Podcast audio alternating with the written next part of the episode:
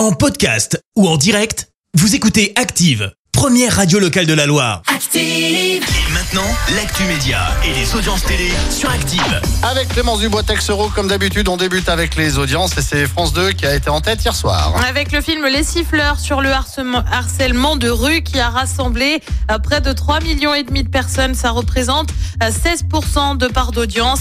Euh, Derrière, on retrouve M6 avec euh, Top Chef. Euh, Canal complète le podium avec l'élimination de Paris en Ligue des Champions. Oh, yeah, yeah, ça y est, le casting est est ouvert.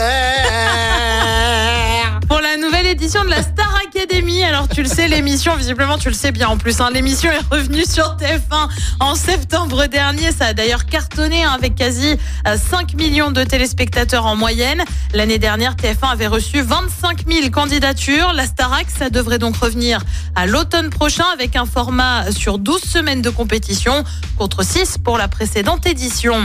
Et puis lui aussi envisage un retour, Pascal Sautens. Ça ne vous parle peut-être pas, mais c'est à lui que l'on doit l'émission euh, Pascal le grand frère. Tu sais, ça te parle un peu Oui, ça va. Ça Diffusé parle. entre 2006 et 2019 sur TF1, Énergie 12 ou encore C8, bah oui, ça a pas mal vagabondé.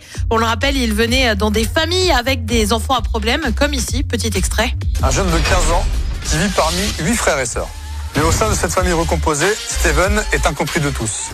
Et avec son beau-père Jérémy, c'est la guerre au quotidien. On essaye de faire quelque chose t'aider, tu le fais pas. Et bah oui, avec Steven, c'est compliqué. Steven, hein, pour ceux qui prononcent correctement.